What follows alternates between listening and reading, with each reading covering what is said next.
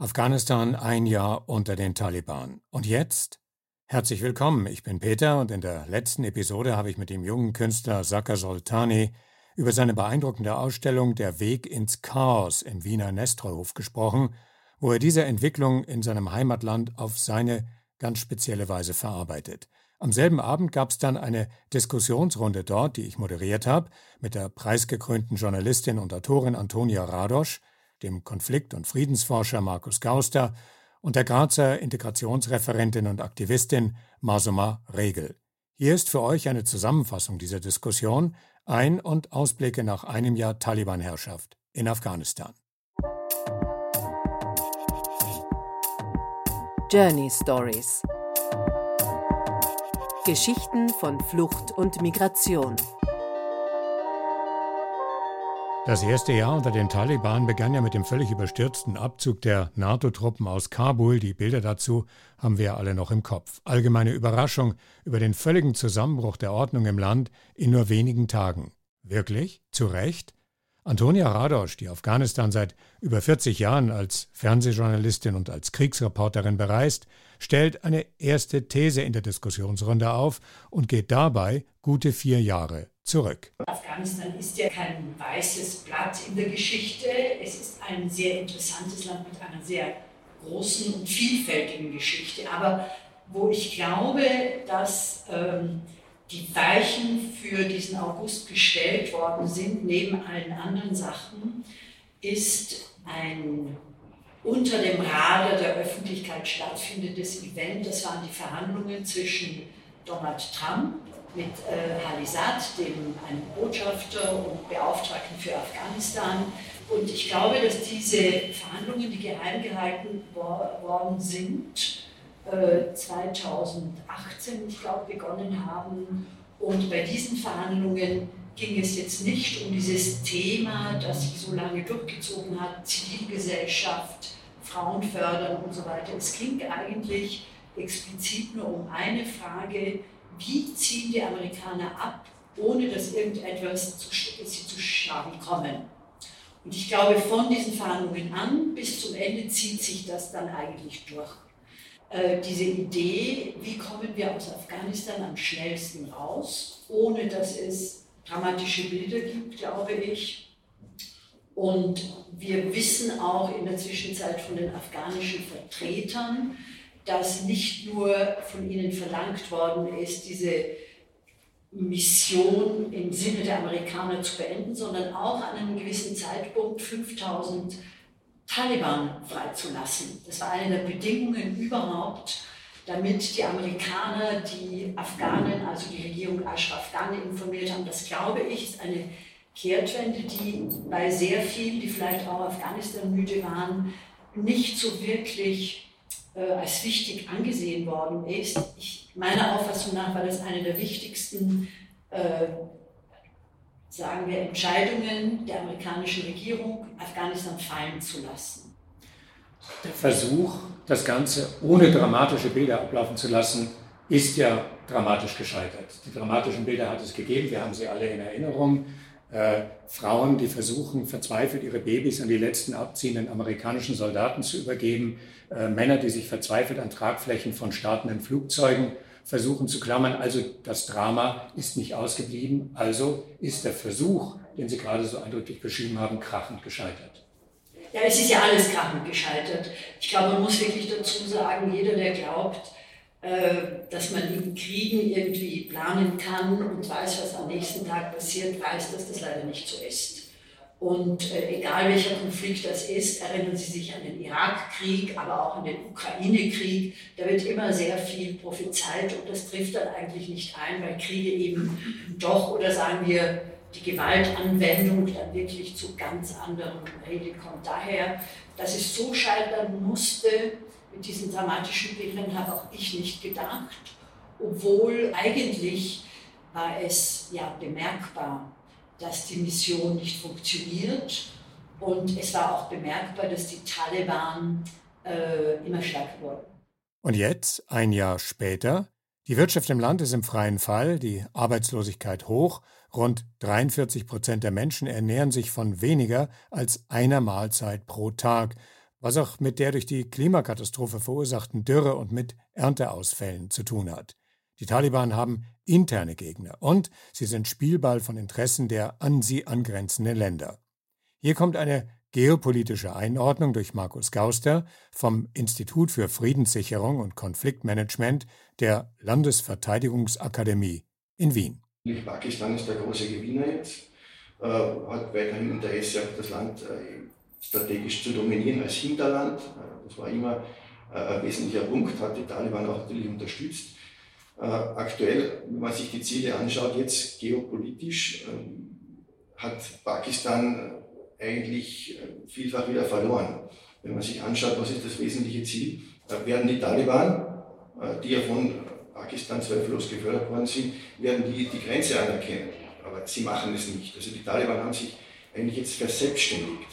Die zweite Sache ist, wenn man sich China anschaut, auch hier muss man sehen, äh, zeigen die Taliban eine, eine Stärke.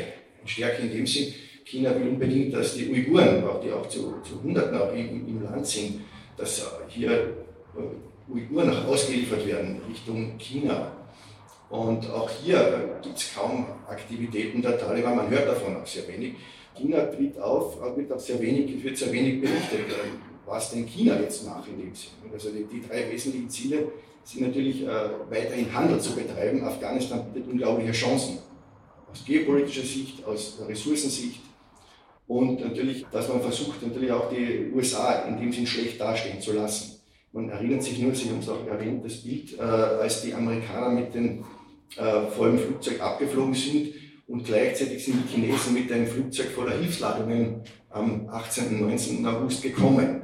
Das sind äh, natürlich äh, hier Narrative, die auch China äh, schaffen will. Und hier ist es wirklich, man kann sagen, in Geopolitik ist ein Kampf der Narrative. Und hier ist, steht China sehr, sehr stark im Vordergrund aus Eigeninteresse, Sicherheitsinteresse, aber auch aus Handelsinteresse äh, wird sich China mehr und mehr auch mit Afghanistan beschäftigen müssen.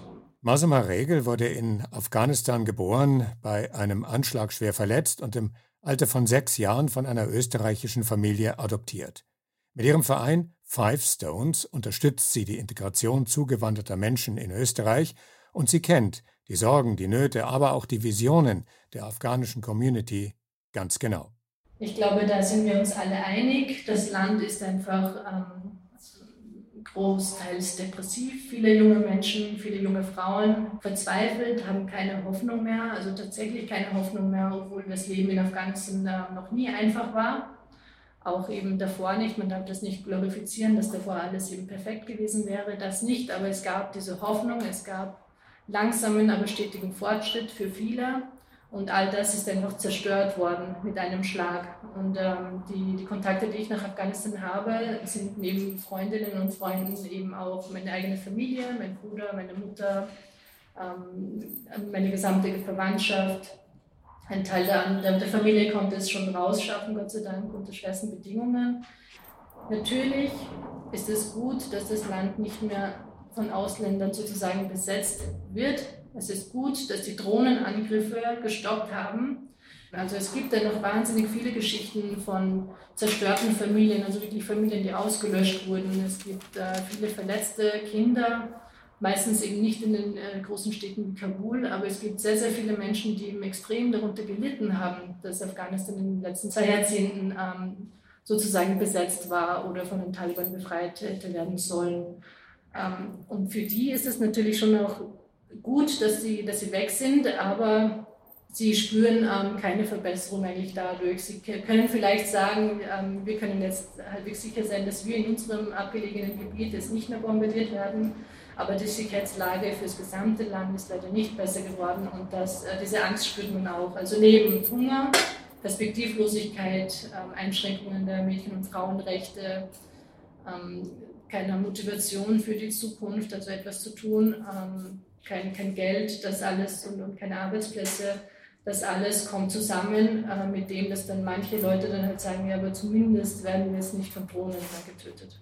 Solange die NATO-Staaten in Afghanistan waren, das waren jedenfalls die immer wieder beschworenen Ziele, sollte Entwicklungshilfe geleistet, sollten die Demokratie und die Menschenrechte befördert werden. Das, meint Antonia Radosch, mögen hehre Ziele gewesen sein, aber mit der Wirklichkeit vor Ort hatten sie wenig zu tun.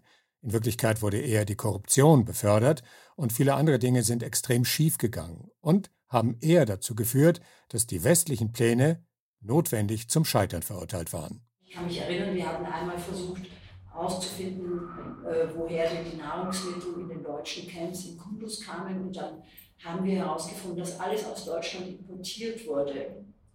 Und das Argument, warum es äh, importiert wurde, war immer vom ersten bis zum letzten Tag Sicherheit. Es ging immer um die Sicherheit der deutschen Soldaten und die konnten keine Äpfel, also es gab Äpfel zum Beispiel und da kam das Argument, sagte ich, aber die Äpfel könnten sie doch wirklich von den afghanischen Bauern abkaufen. Und da kam das Argument, die hätten ja irgendwie, die Taliban hätten die mit Gift aufspritzen können. Es war eigentlich, glaube ich, wenn wir es darauf reduzieren, was da alles schiefgelaufen ist, dann war Afghanistan, war nicht Afghanistan, es war ein Eldorado um dort so viel wie möglich Geld zu machen. Da gehörten Exil-Afghanen dazu, die dort auch innerhalb kürzester Zeit noch reicher wurden. Aber der durchschnittliche Afghane bekam eigentlich von diesem Geldsegen sehr, sehr wenig mit. Und äh, wenn wir jetzt gescheiterte Entwicklungshilfe und so weiter sehen, glaube ich auch, dass das einer der Hauptpunkte war, dass relativ schnell die Afghanen enttäuscht waren, dass sie sich gedacht haben, die kamen daher und wollten uns ein besseres Leben geben, aber das bessere Leben kam nie, sondern nur für einige wenige. Ich fand, dass das sogenannte neoliberale äh, Projekt eines Wirtschaftssystems eins zu eins auf dem ärmsten Land der Welt übertragen wurde. Das heißt, Privatisierung von allem. Und äh, Telefonleitungen und alles, alles wurde privatisiert. Und natürlich hat der Afghane, der nicht einmal eine Ausbildung haben konnte wegen der Kriegsjahre, sehr wenig davon gehabt. Das hat relativ schnell meiner Auffassung nach zu einer großen Enttäuschung geführt. Das afghanische Modell war ein Modell einer neuen Art, Kriege zu führen, einer neuen Art, Entwicklungshilfe in ein solches Land zu bringen und es ist eindeutig gescheitert.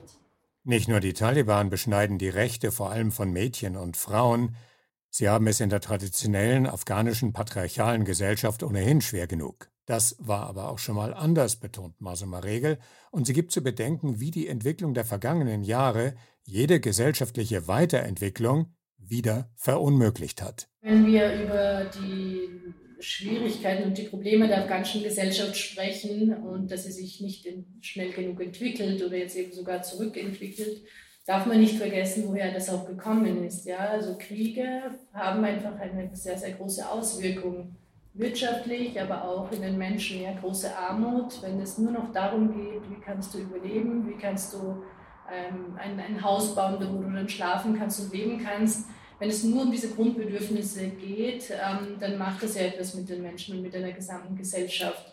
In Afghanistan ist ja auch keine, keine, keine homogene Gesellschaft. Da gibt es sehr, sehr viele Völker, verschiedene Völker, verschiedene Religionen, Religionszweige, ähm, verschiedene Schichten, sehr, sehr viele verschiedene Sprachen. Also an sich ist Afghanistan schon sehr komplex und sehr schwierig als ein zusammenhängender Staat. Es gab Zeiten, da war Afghanistan ja viel weiterentwickelt als ähm, auch europäische Länder.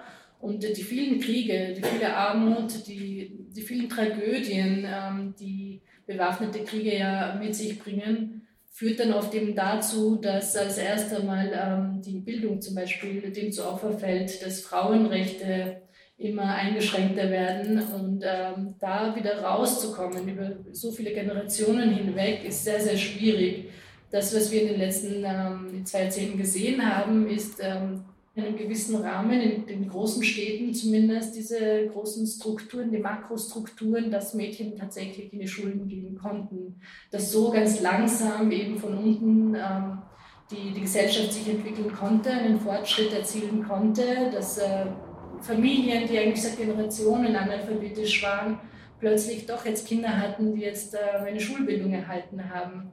Ähm, und diese, diese Möglichkeiten hat es einfach gegeben, die gibt es jetzt so nicht mehr. Und das ist ein, ein großer Punkt für, für die negativen Gedanken der, der Afghanen dort und auch außerhalb Afghanistans und diese Hoffnungslosigkeit. Viele Menschen, die aus Afghanistan zunächst in den benachbarten Iran geflohen sind, gehören einer der Minderheiten im Land an, den Hazara etwa. Deren Verfolgung durch die Taliban hat zuletzt aber wieder etwas nachgelassen, erzählt Antonia Radosch. Und warum? Weil hier wieder die Geopolitik ins Spiel kommt. Die Iraner haben ja mit den Taliban genauso äh, Delegationsgespräche gehabt, obwohl sie früher wegen der Hazara, also die Minderheit schiitischen Glaubens, immer verfeindet waren. Auch da hat sich was geändert. Das heißt, dass diese Minderheit jetzt nicht mehr von den Taliban so angegriffen wird. Und äh, das hängt damit zusammen, dass der Iran den Taliban signalisiert hat, jetzt lässt er bitte diese Minderheit in Frieden. Und im Gegenzug höre ich von verschiedenen Quellen, aber äh, nur um zu zeigen, wie wichtig das Afghanistan ist, ein reiches Land nicht nur an seltenen Erden, sondern auch an Wasser. Und die Iraner sind extrem interessiert, im Westen von Afghanistan Zugang zu dem Wasser zu haben. Diese Frage der verschiedenen Bevölkerungsgruppen sind leider in den 20, vergangenen 20 Jahren nicht zu einem Staatsgebilde gemacht worden, sondern sind eigentlich verstärkt worden. Denn gleich nach äh, den Terroranschlägen in Amerika hat man relativ systematisch einen der größten Bevölkerungsgruppen, die Pashtunen, ausgeschlossen. Dieses Gleichgewicht, dieses sehr labile Gleichgewicht ist also jetzt schon seit sehr, sehr langer Zeit gestört, weil auf der anderen Seite natürlich auch die Tadschiken und die Hazara vorher sich immer benachteiligt gefühlt hatten. Und einer der wichtigsten Punkte wäre gewesen, gleiche Rechte für gleiche Bürger einzuführen. Frauen und Männer, aber auch alle Bevölkerungsgruppen. Und das hätte vielleicht etwas stabilisiert. Und da wäre interessant äh, zu wissen, ob diese Kämpfe zwischen den verschiedenen Bevölkerungsgruppen, also Pashtunen, Taliban und so weiter, wieder ausbrechen könnten, weil man eben sehr lange die Rechte der verschiedenen Gruppen in irgendeiner Form mit Füßen getreten hat. Ein entscheidendes Stichwort ist eben gerade gefallen, Wasser. Markus Gauster beschreibt, wie wichtig dieser Faktor für die weitere Entwicklung Afghanistans ist. Das Thema Wasser war entscheidend auch. Es gibt, in, in, es gibt viel Wasser auf den Gletschern und der Hindukusch hat noch Speicher, aber die schmelzen. Kabul ist mehr oder weniger ausgetrocknet, Herat entsprechend auch. Wir haben die großen, größeren, kleineren Flüchtlingslager, wo meine Kollegen auch jetzt gerade vor Ort waren. Und hier schaut es nämlich so aus, dass das Wasser mittlerweile schon um 10 Cent, 10 Cent, also es ist eine äh, unglaubliche Summe, ein Liter, äh, das Wasser jetzt auch äh, so einen hohen Preis hat, auch für die Ärmsten auch vor Ort. Und das ist eine Entwicklung, die natürlich, da kann man den Klimawandel wieder herbeirufen, die natürlich jetzt eine völlig neue Situation ist. Bisher war das, von Hungersnot spricht man in Afghanistan schon seit drei, vier, fünf Jahren. Aber das Wasser ist natürlich eine ganz andere Dimension. Wasser ist die Ressource, die eigentlich äh, der Kernpunkt in der gesamten Region ist. Und da kann man auch, wenn man, wenn man sich überlegt, äh, Friedens, Friedensgespräche mit Iran, Iran, Iran, Afghanistan, da gibt es einen Vertrag aus den 70er Jahren, noch unter, unter dem Sahir Shah abgeschlossen, einen, einen äh, internationalen Wasservertrag. Und der soll jetzt erneuert werden. Es gibt also Gespräche, es gibt äh, Dispute zwischen Iran und Pakistan und, und Afghanistan, weil man sich gegenseitig das Wasser abgräbt. Es geht um Wasserzugangsrechte und das Thema Wasser also wird uns weiterhin begleiten, aber ich sehe auch, auch gewisse äh, Möglichkeiten, positiv auch einzuwirken, auch in der jetzigen äh, schwierigen Situation. Soweit die vielfältigen aktuellen Probleme. So, gibt es jetzt Hoffnungen? Welche Rolle, frage ich mal so mal Regel, spielt zum Beispiel die ziemlich große afghanische Community hier in Österreich und anderswo? Es leben Millionen von Afghanen nicht in Afghanistan. So, so viele Menschen haben schon seit äh, vielen Jahren, manche aber eben auch ganz aktuell das Land verlassen, empfinden sich immer noch als Afghanen, aber leben oft seit Generationen eben schon in einem anderen Land.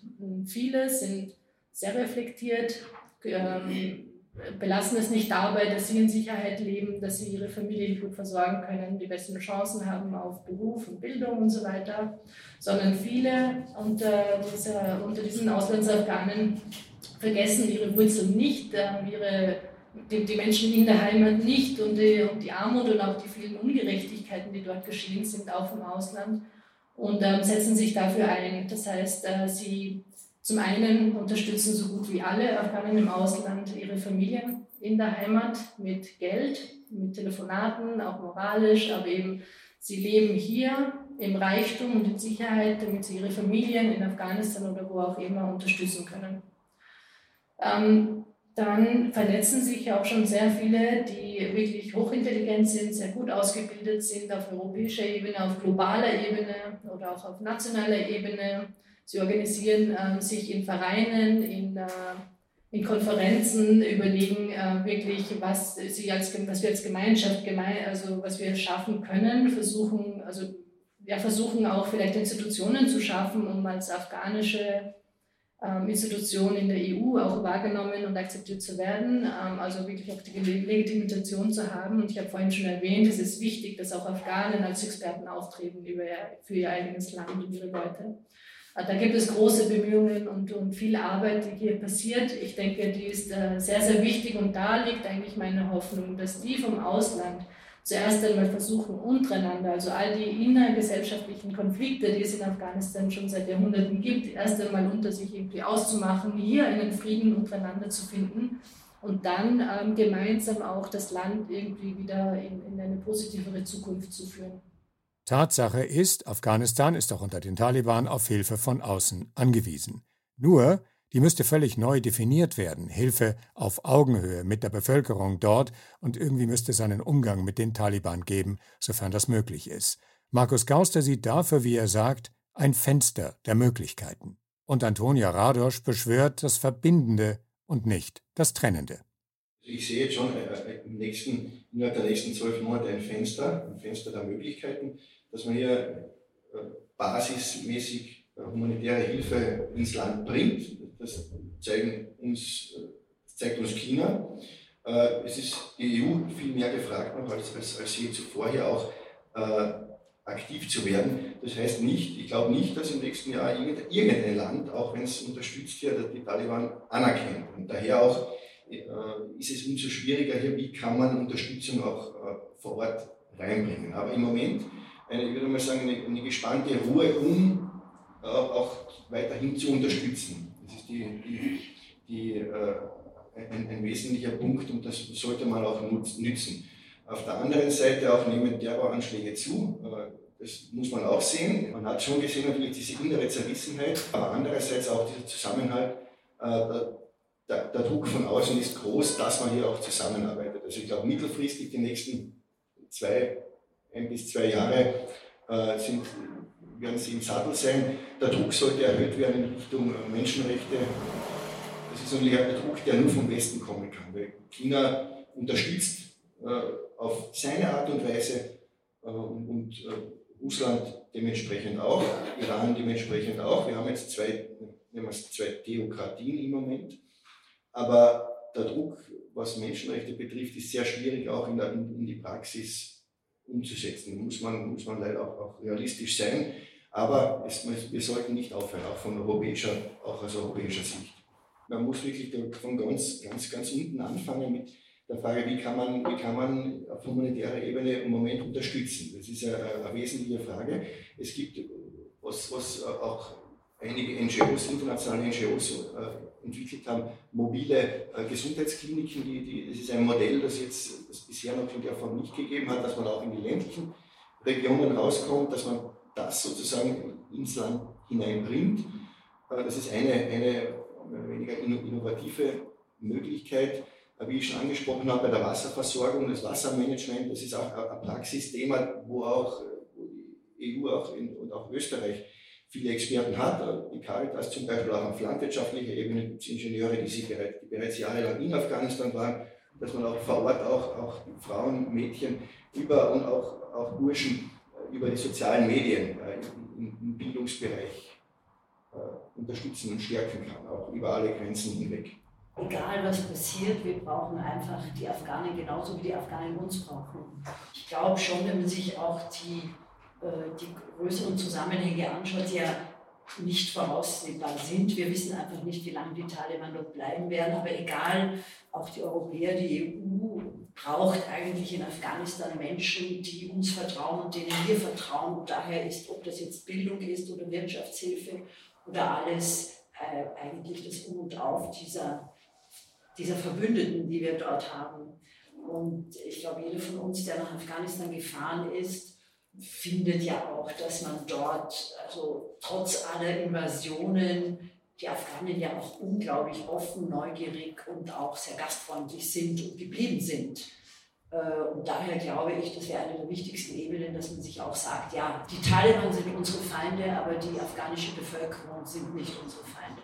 Wir werden uns hier bei Journey Stories immer wieder mit Afghanistan beschäftigen und versuchen, ein differenziertes Bild der Chancen, der Möglichkeiten und auch der Unmöglichkeiten zu zeichnen.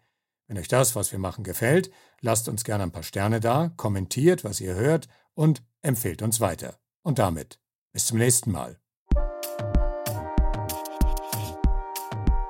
Journey Stories Geschichten von Flucht und Migration